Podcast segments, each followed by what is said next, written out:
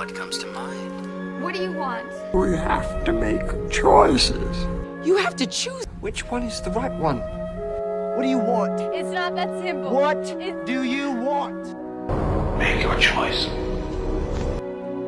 Bienvenue sur Le Choix de Marie, le podcast ciné qui vous donne tout simplement des idées de films à regarder. Sans spoiler ni prétention, je partage chaque semaine avec vous les films que j'ai vus pour faciliter votre dilemme du On regarde quoi? Bonsoir à tous, j'entends dire que vous avez un temps absolument euh, grandiose à Paris, donc j'imagine que vous ne courez pas dans les salles de ciné. Ici, c'est un peu l'inverse, bizarrement, euh, mai et juin sont assez gris comparé au reste de l'année et le soleil euh, redébarque un peu plus tard en juillet pour ne pas euh, vraiment disparaître ensuite. Du coup, j'ai regardé pas mal de films de mon côté, donc un épisode bien chargé avec quatre films au programme. Un film d'horreur pour commencer, Men, une comédie, Nora Darling n'en fait qu'à sa tête, un film d'action, Top Gun, et un drame noir, Mother. On commence la semaine très très fort avec Men, le nouveau film d'Alex Garland que j'attendais comme le messie, vraiment. Alex Garland, c'est avant tout un scénariste de génie, c'est celui qui est à l'origine de 28 jours plus tard par exemple, mais aussi depuis peu un réalisateur super prometteur. On lui doit Ex Machina et Annihilation. Et Men, c'est du coup son troisième long métrage qui vient de sortir ici et euh, d'être présenté en séance spéciale à la quinzaine des réalisateurs du festival de Cannes. Après avoir vécu un drame personnel, la mort de son ex-mari, Harper décide de s'isoler dans la campagne anglaise en espérant pouvoir s'y reconstruire. Mais une étrange présence dans les bois environnants semble la traquer. Ce qui n'est au départ qu'une crainte latente se transforme en cauchemar total, nourri par ses souvenirs et ses peurs les plus sombres. Alex Garland explore ici le traumatisme vécu par son personnage au travers d'une histoire simple qui désarçonne de par l'universalité de son message, la, présente, la présence pardon, pesante des hommes dans la vie des femmes. Et ce, venant d'un homme blanc qui se veut donc l'allié des femmes, et ça on adore.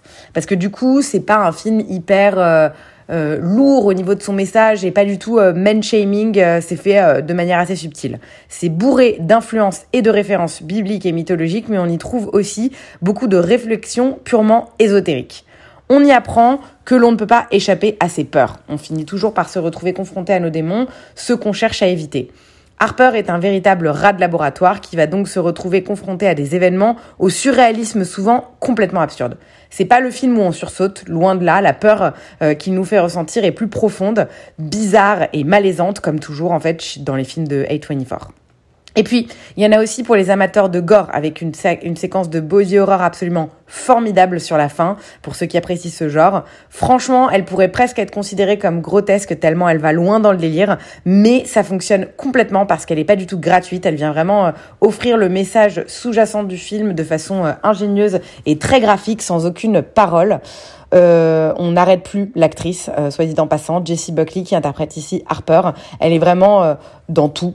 En ce moment, on commence à la voir dans, dans à peu près tous les genres et ça fait vraiment plaisir. Je trouve qu'elle est vraiment très très talentueuse et elle est parfaite ici dans le rôle de cette jeune femme hantée par son passé, euh, une excellente lead, mais elle n'est que sublimée par Rory Kinnear qui est tout simplement formidable. Il a su donner une personnalité différente et bien distincte à chacun des hommes qu'il vient interpréter. C'est vraiment bluffant, tant ils sont tous plus convaincants euh, et flippants les uns que les autres. Le concept de base était ingénieux, mais il est vraiment venu lui apporter toute sa force. Donc un énorme oui sur ce cast.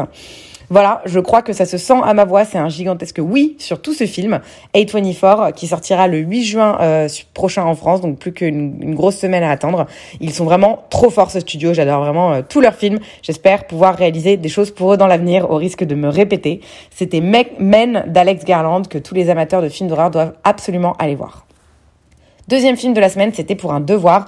J'ai regardé She's Gotta Have It de Spike Lee, que je n'avais pas vu depuis mes 12 ou 13 ans, je crois. Donc autant vous dire que j'avais bien oublié, et je pense que j'étais un peu passée à côté des subtilités à l'époque. J'étais probablement trop jeune pour le voir. Le film s'appelle Nora Darling n'en fait qu'à sa tête en français. Euh, il est sorti en 1986. C'est le premier long métrage du réalisateur Spike Lee. Euh, celui d'avant, c'était un mo- moyen métrage, son film de fin d'études qui n'est jamais sorti au ciné.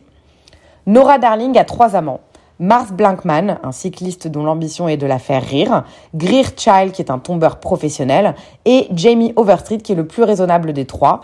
Ils prétendent tous à une relation exclusive avec elle et No- Nola co- décide donc de les convoquer à un dîner. Je précise qu'on est sur un film de guérilla, à savoir un film produit avec euh, très peu d'argent et très peu de préparation. On tourne vite dans les lieux privés ou alors dans des lieux publics mais sans autorisation.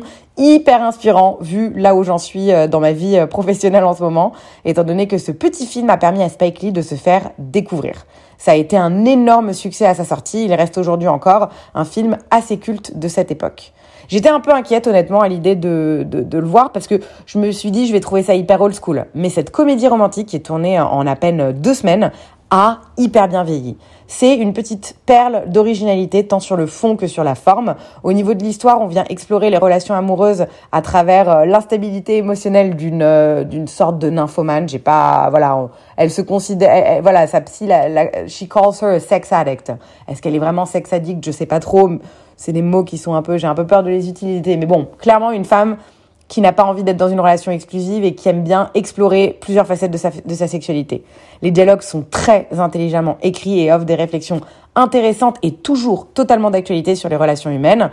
Et sur la forme, l'inventivité de la mise en scène passe avant tout par le lien qui se crée entre les personnages et euh, le public grâce à leur monologue s'adressant directement à la caméra, euh, breaking euh, the fourth wall et donnant ainsi au film une allure de documentaire sociologique. Bref, She's Gonna Have It, c'est la preuve d'une certaine audace dont saura faire preuve le réalisateur Spike Lee dans le suite de sa carrière.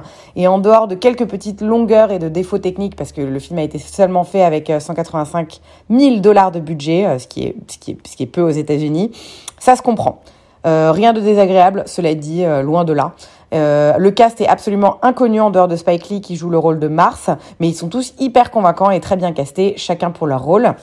Un film que je conseillerais pas à tous cependant, faut aimer un peu cette ambiance rétro-américaine, les films intello où tout le trésor réside dans les dialogues plus que dans ce qu'il se passe. Il a cependant gagné le prix de la jeunesse du film étranger au Festival de Cannes en 1986. Si ça vous dit, Nora Darling n'en fait qu'à sa tête et dispo sur Netflix en streaming. Bon, et sinon, l'une des grosses sorties de la semaine, chez vous comme chez moi, c'est le nouveau Top Gun. Je n'ai jamais vu l'ancien, donc je me suis chauffée pour le regarder afin de voir si j'avais envie d'aller voir le nouveau. Film d'action américain réalisé par Tony Scott, sorti en 1986. C'est le deuxième long métrage du réal qui se chargera ensuite de True Romance, Ennemi d'État, Men on Fire ou encore Le Fan, qui est un petit film que j'adore. On est quand même sur un gros gros nom des années 90-2000 en termes de films d'action et de thriller. Pete Maverick Mitchell est un jeune prodige du pilotage peu apprécié par sa hiérarchie. Il rejoint la très réputée école de l'aéronavale américaine Top Gun pour perfectionner ses techniques de combat aérien. Il tombe sous le charme d'une instructrice alors qu'il est en compétition pour le titre du meilleur pilote, comme tous les autres étudiants. J'avais pas les attentes démesurées dessus, je m'attendais juste à passer un bon moment et sûrement à en prendre plein la vue. Et il faut dire ce qui est, les scènes d'aviation sont vraiment spectaculaires. J'imagine qu'elles devaient l'être encore plus euh, quand on voit le film au cinéma et à l'époque euh, au vu de ce qui était fait. En dehors de ça, c'est vraiment pas terrible comme film. C'est pas du tout un film qui fait dans la finesse et on se fiche pas mal de ce héros stéréotypé au possible qu'on a l'impression d'avoir vu mille fois. Peut-être que c'était très cool et très nouveau à l'époque, mais je trouve que ça a affreusement mal vieilli comme film.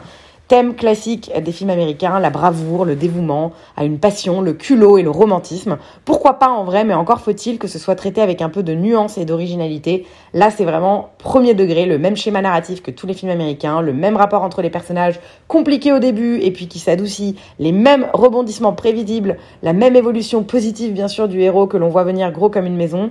En fait, c'est chiant comme film. Il n'y a rien à dire euh, d'autre. Je crois que le statut euh, culte du film vient de la BO, euh, avec notamment Danger Zone et Take My Breath Away. Et les scènes d'amour cheesy au possible qui ont dû marquer les esprits. Mais vraiment, j'espère, j'aimerais vraiment qu'on m'explique ce qu'il a de si ouf ce film. J'ai voilà, j'ai pas réussi à le ressentir. C'est peut-être aussi un truc d'époque et de génération. J'ai pas du tout grandi avec ce film, donc j'ai du mal à ressentir grand chose devant. Le cast est fort bon pourtant. Tom Cruise, bien sûr, qui est beau et qui joue Tom Cruise, arrogant, charmant, sensible à la fois. Kelly McGillis, qui est très belle et assez badass pour une meuf euh, des années 80, il faut, faut lui reconnaître ça. Et Val Kilmer, Tim Robbins et Meg Ryan dans les rôles secondaires qui font plaisir à voir, même si leur personnage n'apporte vraiment pas grand-chose au récit. Voilà, euh, c'était plutôt du coup un non pour moi sur ce Top Gun. J'imagine que beaucoup d'entre vous l'ont déjà vu, euh, mais si c'est pas le cas, je, vous dirais de, de, passer votre tour, à moins que vous soyez vraiment passionné de l'aviation. En tout cas, je pense pas que j'irai voir le nouveau moi, et si ça vous chauffe de revoir l'ancien, il est dispo en VOD sur Apple TV, Allociné, YouTube, Canal VOD, Amazon. C'était Top Gun. Dernier film de la semaine, une autre séance rattrapage, mais cette fois-ci bien plus quali. Le film sud-coréen de 2009, Mother, réalisé par, écrit et réalisé par Bong Joon-ho, le papa de Memories of Murder, The Host, Okja ou encore Parasite bien sûr. Il s'agit de son quatrième long métrage. Il a été présenté en compétition dans la sélection Un certain regard au Festival de Cannes euh, l'année de sa sortie. Et je l'avais loupé pour une raison qui m'échappe. Mais en revoyant, enfin en faisant euh, mes petites recherches dessus, je réalise que le poster était vraiment euh, bien gravé dans ma tête et qu'il était sur ma to-do pendant longtemps ce film.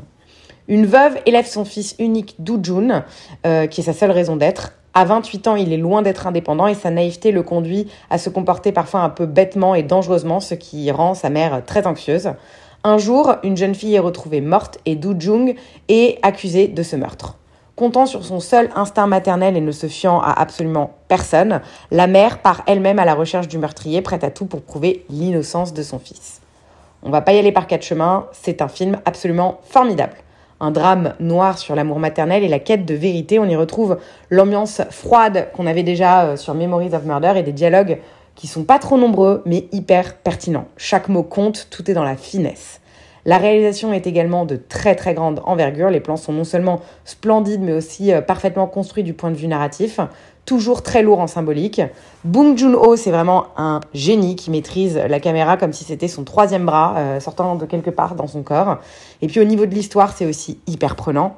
Ce n'est pas qu'un simple film sur les relations euh, mère-fils, ça part aussi de la conviction d'innocence due à un handicap. Le film est surprenant de bout en bout et haletant dans sa froideur, il ne nous lâche pas jusqu'au final aussi touchant que poétique. Et même le ton est un peu euh, hybride, c'est dramatique, noir, mais, mais aussi euh, assez drôle parce qu'il y a vraiment plusieurs touches d'humour aussi dans le film. Le casting est parfait. Alors, désolé pour la prononciation, mais Kim Hye-ja, qui joue euh, la mère, le rôle de la mère est plus qu'excellente. On a l'impression vraiment d'être face à une mère et non à une actrice, tant elle est transcendante d'authenticité. Et Woon Bin, euh, quant à lui, qui incarne le fils retardé, nous présente un rôle qu'il exploite vraiment à merveille, aussi bien physiquement euh, qu'au niveau de, du jeu. Il arrive à transmettre une sympathie et une simplicité épatante à son personnage. Il a, il a totalement su le posséder. Vous l'aurez compris, mille fois oui sur Mother, que je recommande vraiment chaudement à tous. Il est dispo sur Apple TV, Canal VOD, Amazon ou Universiné. Ce seront eux vos alliés pour aller le voir. On s'arrête là pour aujourd'hui. Une plutôt bonne semaine dans l'ensemble, comme vous l'avez vu, en dehors du, un peu décevant Top Gun. Et figurez-vous qu'entre temps, euh, j'ai entendu quand même pas mal de retours vraiment excellents sur le nouveau, qui est visiblement bluffant du point de vue réalisation. Donc il est même possible que je me laisse tenter dans les jours qui viennent pour aller le voir. On verra. En attendant, j'espère que cet épisode euh, vous aura quand même un petit peu inspiré. Merci pour votre écoute et je vous dis à la semaine prochaine pour de futures découvertes ciné. Bonne semaine à tous